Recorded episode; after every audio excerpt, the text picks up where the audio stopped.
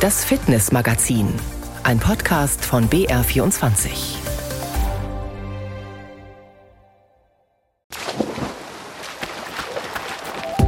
Sport ist gesund, das wissen wir, aber auch nicht immer.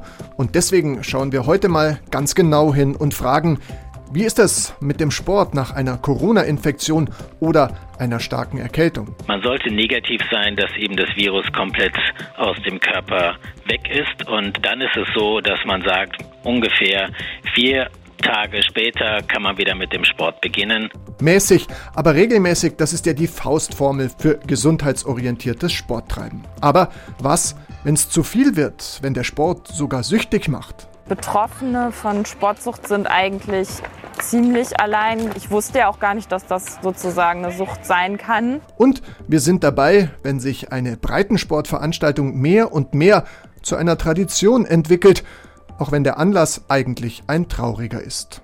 Das und mehr in den nächsten knapp 25 Minuten. Am Mikrofon ist Martin Raspel. Wer Sport treibt, hält sich fit, tut seinem Körper etwas Gutes und fühlt sich wohl. So ist es wahrscheinlich bei den meisten von uns, die körperlich aktiv sind. Aber nicht immer ist Sport gesundheitsfördernd. Hochleistungssport, das ist bekannt, ist mit vielen Verletzungen und anderen gesundheitlichen Risiken verbunden. Aber auch in der Freizeit kann Sport krank machen. Zum Beispiel dann, wenn er zum Zwang wird.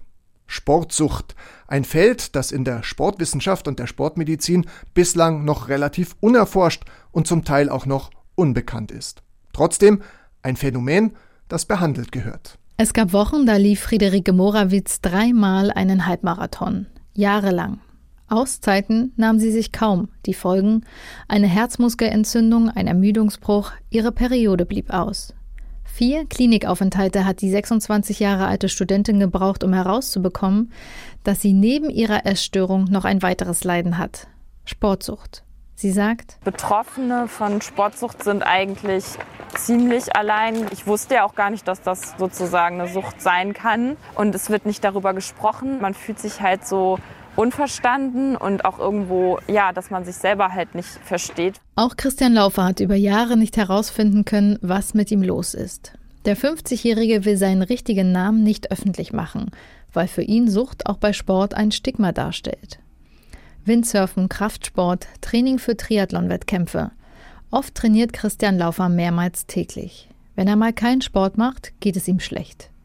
Vor zwei Jahren dann Extreme Schlafstörungen, Schweißausbrüche, Angstzustände. Und dann gibt es halt auch Tage, wo man sagt, nee, so will ich nicht mehr leben, wo dann auch tatsächlich Selbstmordgedanken aufkommen. Christian Laufer weiß rückblickend, all das passiert, weil er ohne Sport seinen Körper auf Entzug setzt.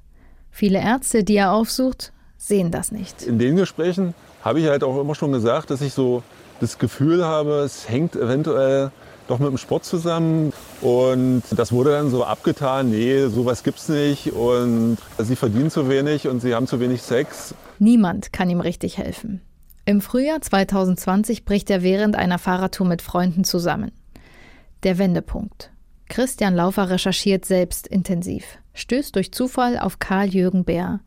Der Sportpsychiater hat sich auf das Thema Sportsucht spezialisiert, weiß, dass viele Betroffene lange nach der richtigen Diagnose suchen. Die Sportsucht ist halt innerhalb der Nervenärzte nicht so bekannt. Ich denke, dass es schwierig ist für Nervenärzte, den Sportkontext immer im Kopf zu haben bzw. zu sehen.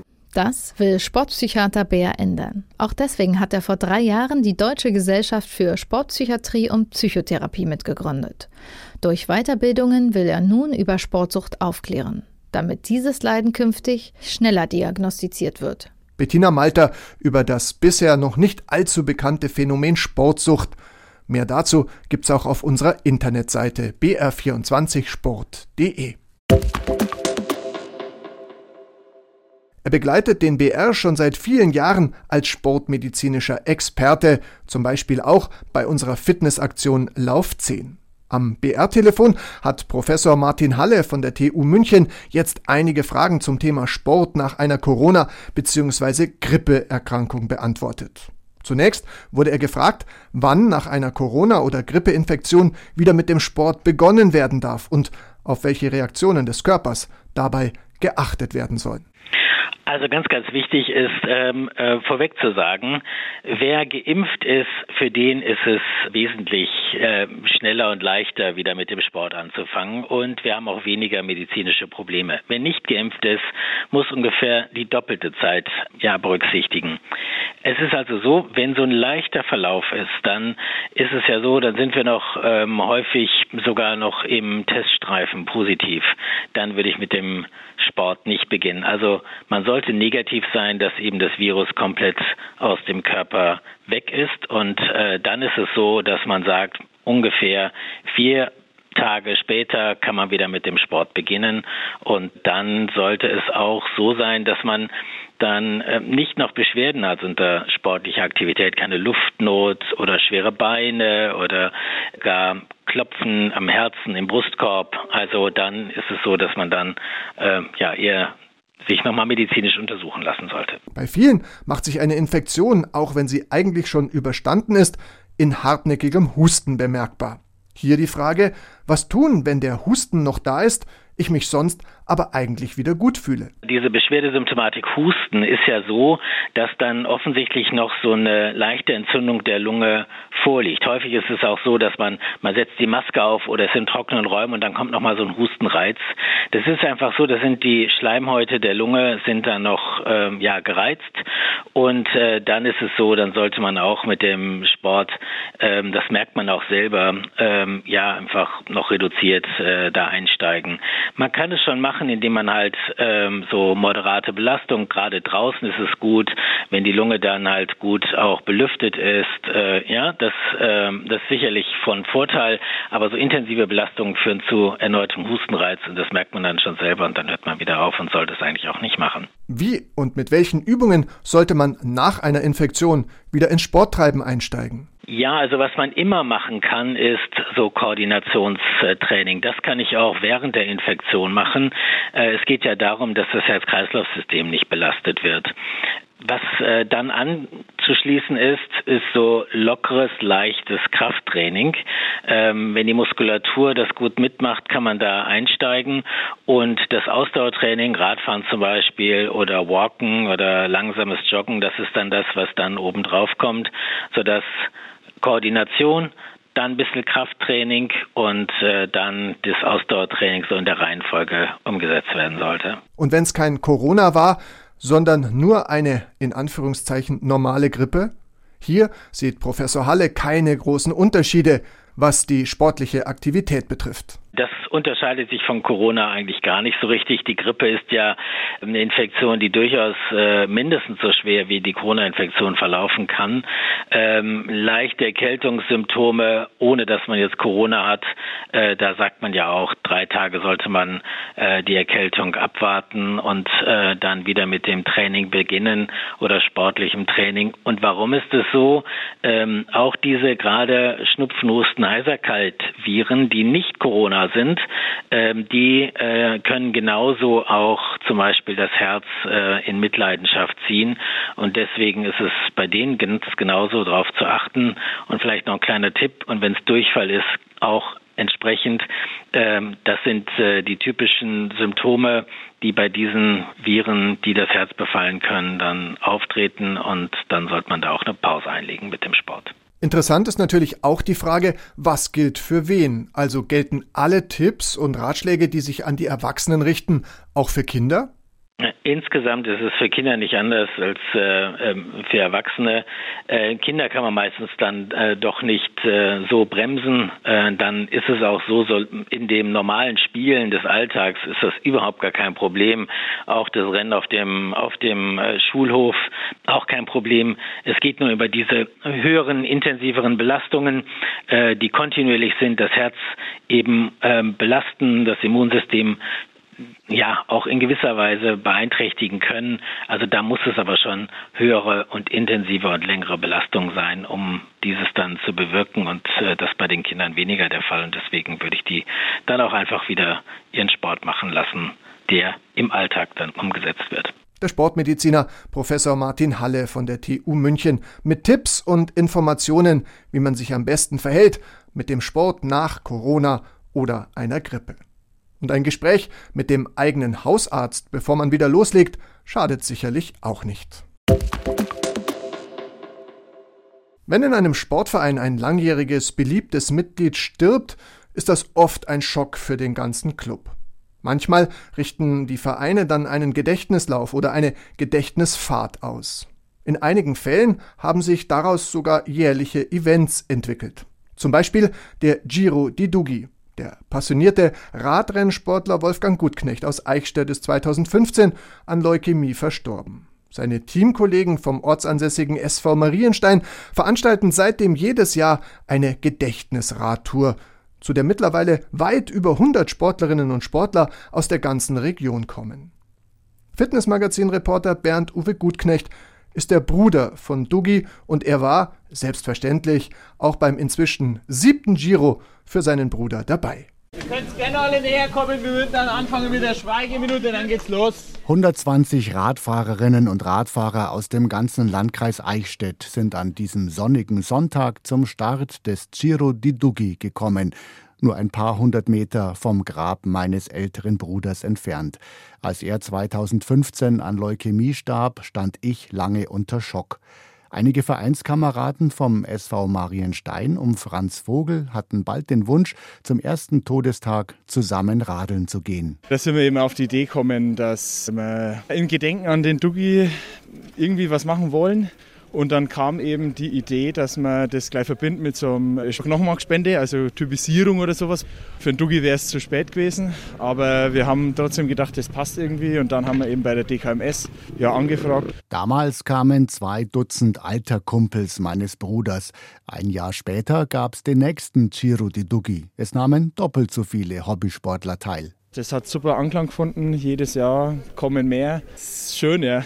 Die Gedächtnisfahrt ist kein Rennen. Es gibt weder Zeitnahme noch Sieger. Anstatt eines Startgeldes können die Teilnehmer für einen guten Zweck spenden. Dieses Jahr kamen 1400 Euro für die BR Sternstunden zusammen. Hanne Vogel vom SV Marienstein organisiert das Ganze. Das erste Jahr ging sie an die Deutsche Knochenmarkshilfe, eben wegen der Erkrankung vom Duggi. Und jetzt haben wir immer versucht, regionale Spenden eben zu machen, sei es hier im Kinderdorf. Da haben wir Mountainbikes dann gefördert oder auch an die Lebenshilfe oder hier an die Förderschule in Eichstätt. Die letzten zwei Jahre haben wir für BR-Sternstunden uns entschieden. Die Startglocke vom Vereinsheim Stammtisch läutet unsere Mutter. Mit ihren 91 Jahren ist sie genauso gerührt wie die älteste Tochter meines Bruders und seine Witwe. Ich finde es toll, dass es jedes Jahr wieder auf die Beine gestellt wird und es freut uns natürlich, dass jedes Jahr wieder an meinen Papa gedacht wird. Jedes Mal haben wir tolles Wetter, seit sieben Jahren. Das ist einmalig. Es ist ja schön, dass er so geehrt wird. Das freut mich sehr. Und er war ja Sonnenanbeter, darum ist immer so schönes Wetter. Dann geht's los für die 120 Radfans. Sie können sich zwischen vier verschiedenen Routen durchs Altmühltal entscheiden. Einige gehen die 30 bis 50 Kilometer sportlich an, andere ganz gemütlich. Manche sind auf E-Bikes unterwegs.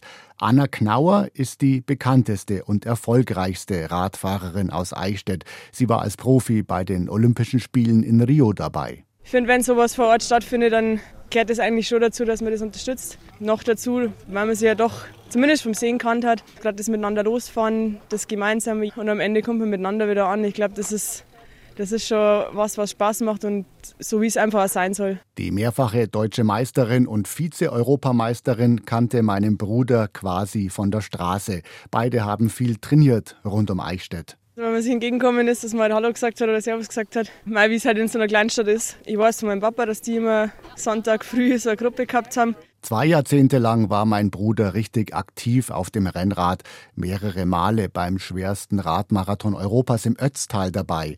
Seine Radfreunde Theo und Hansi erinnern sich. Wir haben die gemeinsame Radl-Vergangenheit, dass wir fast jedes Wochenende miteinander gefahren sind, noch mit den alten Stahlrahmen. Ich bewundere ihn, weil er ein ganz toller Austauschsportler war und weil er es vor allem geschafft hat, vom Raucher zum absoluten Sportler zu werden. Aber ich muss zugeben, dass er dann irgendwann so stark geworden ist, dass ich nicht mehr mithalten konnte. Und das war halt dann, wo der Dugi dann Ötztal-Marathon gefahren ist und so weiter. Bei der Gedächtnisfahrt sind aber auch Nachwuchssportler dabei, die gar nicht genau wissen, was dieser Giro di Dugi genau bedeutet. Zum Beispiel Karim, der auf dem Sprung zum Radprofi ist. Meinem Bruder, der sich stundenlang Tour de France oder Giro d'Italia am Bildschirm anschaute, würde er gefallen. Also ich bin der Karim, bin 17 Jahre alt und komme aus Eichstätt. Tour de France Teilnahme wäre gut. Nach zwei Stunden sind alle wieder am Vereinsheim, wo die Geschichten der Älteren und die Träume der Jüngeren ausgetauscht werden. Vor der Passion fürs Rennrad drehte sich bei Duggi alles um Fußball. Als Spieler, Trainer, Betreuer von der C-Klasse bis zur Bezirksliga. 50 Jahre im Zeichen des Vereinssports. Vorbildlich in Zeiten, in denen es immer weniger Ehrenamtliche gibt, sagen seine besten Freunde. Der Duggi ist gerade an diesem Tag natürlich enorm präsent. Ich finde es ganz stark, dass man einen Menschen mindestens an einem Tag im Jahr so ehrt, der auch unheimlich viel für den Sport gemacht hat. Auch wenn der Anlass eigentlich ein trauriger war, so war doch die Veranstaltung umso ermutigender. Mehr zum Giro di Duggi auch auf unserer Internetseite br24sport.de. Schauen Sie doch mal kurz aus dem Fenster. Was sehen Sie? Vermutlich Bäume mit herrlichem Herbstlaub, Wege oder Straßen, die bestenfalls mit Blättern bedeckt sind. Kurz eine klassische Herbstlandschaft, die einen an vieles denken lässt aber noch nicht an den Winter, Minusgrade oder Schnee. Und doch geht's an diesem Wochenende wieder los mit dem Skiweltcup. Zugegeben auf etwa 3000 Meter Höhe auf einem österreichischen Gletscher, aber der Winter rückt näher und er wird schon mal via Fernsehen ins Wohnzimmer transportiert. Die ersten Rennen sollen Lust machen auf Wintersport, Lust machen auf die kommende Wintersaison, Lust machen aufs Skifahren. Aber nach zwei Wintern mit Corona-Krise kommt jetzt ein Winter mit Energiekrise auf uns zu. Ja, sagt Ralf Roth, der Leiter des Instituts für Natursport und Ökologie an der Deutschen Sporthochschule in Köln. Auch für den Wintersport im Allgemeinen und den Skisport im Besonderen wird dieser Winter eine Herausforderung. Die Herausforderung oder das Glück, was wir brauchen, ist Schnee. Vielen natürlichen Schnee um einfach diese Winterlandschaft auch entsprechend äh, vorzubereiten. Wir sind von Schnee abhängig im weitesten Sinne. Und dann aber auch gleichzeitig wird man im Zuge der Gesamtdiskussion um den Sport und Tourismus wird man sehen, was im politischen Umfeld auch entschieden wird, was äh, Energiespitzen angeht. Also wir haben ja auch bei den kommunalen Sportstättenbetreiber, bei einfachen Turnhallen, bei Schwimmbädern die Diskussion bei Veranstaltungen, Flutlichteinsatz bei dem Weltcup, all das muss jetzt in den nächsten Tagen und Wochen wirklich geregelt werden, damit man mit Zuversicht rein kann und auch mit Planungssicherheit. Das Schwierigste ist einfach die, die Unwägbarkeit und die Unsicherheit, in der man jetzt äh, noch ist, ob das so alles gelingen wird. Natürlich wird es im Winter Diskussionen geben, ob und wie viel Skisport möglich sein muss, ob alle Pisten beschneit werden müssen, ob Nachtskilauf unter Flutlicht notwendig ist und ob auch hier Energie gespart werden soll und muss. Ralf Roth von der Deutschen Sporthochschule rät zu differenzierter Betrachtung. Wir machen in der Adventszeit eine Fußball-Weltmeisterschaft an einem Ort, den wir kühlen müssen und gleichzeitig haben wir hier eine Energiekrise. Das zu verstehen ist ausgesprochen schwierig. Im Wintersport selbst brauchen wir keine Heizung draußen. Der Energiebedarf ist deutlich geringer als bei allen Dingen, die wir in Räumen haben. Und natürlich wird es Preissteigerungen geben. Natürlich werden wir Seilbahnen haben, die Schwierigkeiten haben aufgrund äh, der Energiekostensteigerung ähm, das entsprechende anzubieten. Aber im Großen und Ganzen wird es ähm, im Image des Wintersports nicht abträglich sein. Und trotzdem gibt es Sportarten, Wintersportarten, die sich so richtig Sorgen machen um den Profisport auf der einen und um den Freizeit- und Breitensport auf der anderen Seite. Beispiel Eissport. Viele Kommunen müssen sich Gedanken machen, wie sie die Kosten für ihre Eisflächen und Eishallen künftig decken können. Droht ein Winter ohne Eishockey und Schlittschuhlauf? Achim Hofbauer hat sich umgehört. Die Nürnberger DEL-Halle wirkt nicht nur dunkler als sonst, sie ist es auch. Aus Energiespargründen ist nicht nur die Eisfläche dünner, auch das sonst so grelle Licht im fensterlosen Innenraum ist ein wenig heruntergedimmt und das passt auch irgendwie zur Stimmung im energieintensiven Eishockey. Das Damoklesschwert der Hallenschließung wegen der Energiekrise hängt über vielen Eisflächen. An den DEL-Standorten wird es wohl aufgrund langer Mietverträge nicht ganz so brenzlig, aber Nürnberg-Stürmer Markus Weber macht sich trotzdem Sorgen, weniger erstmal um sich als um viele Kinder an kleineren Standorten. Wenn da die Hallen schließen müssten. Ja, wenn die Hallen zumachen müssen, dann gibt es auf jeden Fall eine Delle. Ich denke, in allen anderen Sportarten kann man irgendwie Ausweichprogramm starten und vielleicht ja, Außensport machen oder Hallen anmieten oder zusammen sich irgendwie verbünden. Ne? Aber im Eishockey ist halt schon wirklich schwierig ohne die Eishalle. Die Gefahr, dass das Nachwuchseishockey oder Breiteneissport generell Schaden nimmt, ist konkret. Was tun? Viele Hallen haben Sanierungsstau, Umbauten sind langwierig, dauern zum Teil Jahre. Die effektivsten Maßnahmen wären Umbau auf LED-Leuchten, das geht schnell und einfach und ist auch schon an vielen Orten passiert, und Umbau der Eisfläche auf amerikanische Maße. Dann wäre das Spielfeld knapp fünf Meter schmaler als jetzt und würde bis zu einem Drittel Strom sparen geht aber nicht auf die Schnelle. Problem, der Eisring, der aktuell in den Stadien liegt und nicht kürzbar ist. Trotzdem gibt Sparpotenzial. Die DEL macht's vor, so der Geschäftsführer des ERC Ingolstadt, Klaus Liedi. Die DEL hat schon reagiert und die Dicke des Eises reduziert und damit eben auch äh, einen Teil zum Energiesparen beigetragen. Aber natürlich muss man in allen Bereichen Energie sparen, auch in der Verwaltung, auch wenn es da nur um Kleinigkeiten geht. Aber Kleinigkeiten in Summe ergeben dann auch einen erklecklichen Betrag und das muss jeder Club natürlich für sich tun. Alles, was nicht gebraucht wird, wird ausgesteckt. Überlegt wird sogar, die Spieler kalt duschen zu lassen. Sachen, die auch an kleineren Standorten funktionieren und Energie einsparen sollen. Klar ist das an Standorten mit älteren Stadien schwieriger, aber machbar. Schwierig wird's allerdings da, wo die Flächen unüberdacht im Freien liegen. Sollte es einen warmen Winter geben, werden die wohl für viele Kommunen in Sachen Kühlung kaum zu bezahlen sein, mit unabsehbaren Folgen für Nachwuchs und Breitensport. Noch ist der Winter ja nicht da, aber wenn er kommt, spätestens dann muss auch jeder Einzelne entscheiden, mit wie viel Energieeinsatz er seinem Hobby nachgehen will. Apropos Energieeinsatz. Sportlich sollte man sich natürlich schon jetzt auf den kommenden Winter vorbereiten, selbst wenn man kein Skisportler ist. Der Tipp des ehemaligen Skirennfahrers und heutigen TV-Experten Marco Büchel hilft nicht nur, um für die Piste fit zu sein. Der Profi-Fit-Tipp.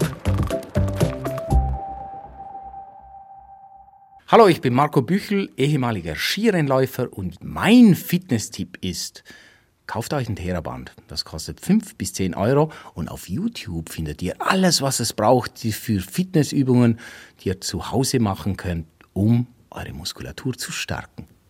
Natürlich habe ich ein Theraband im Betrieb. Ich habe zu Hause verschiedene. Es gibt die, die in verschiedenen Farben und äh, je nach Farbe ist der Zugwiderstand, der Widerstand ein bisschen höher oder ein bisschen tiefer und dann äh, trainiere ich hin und wieder zu Hause mit denen.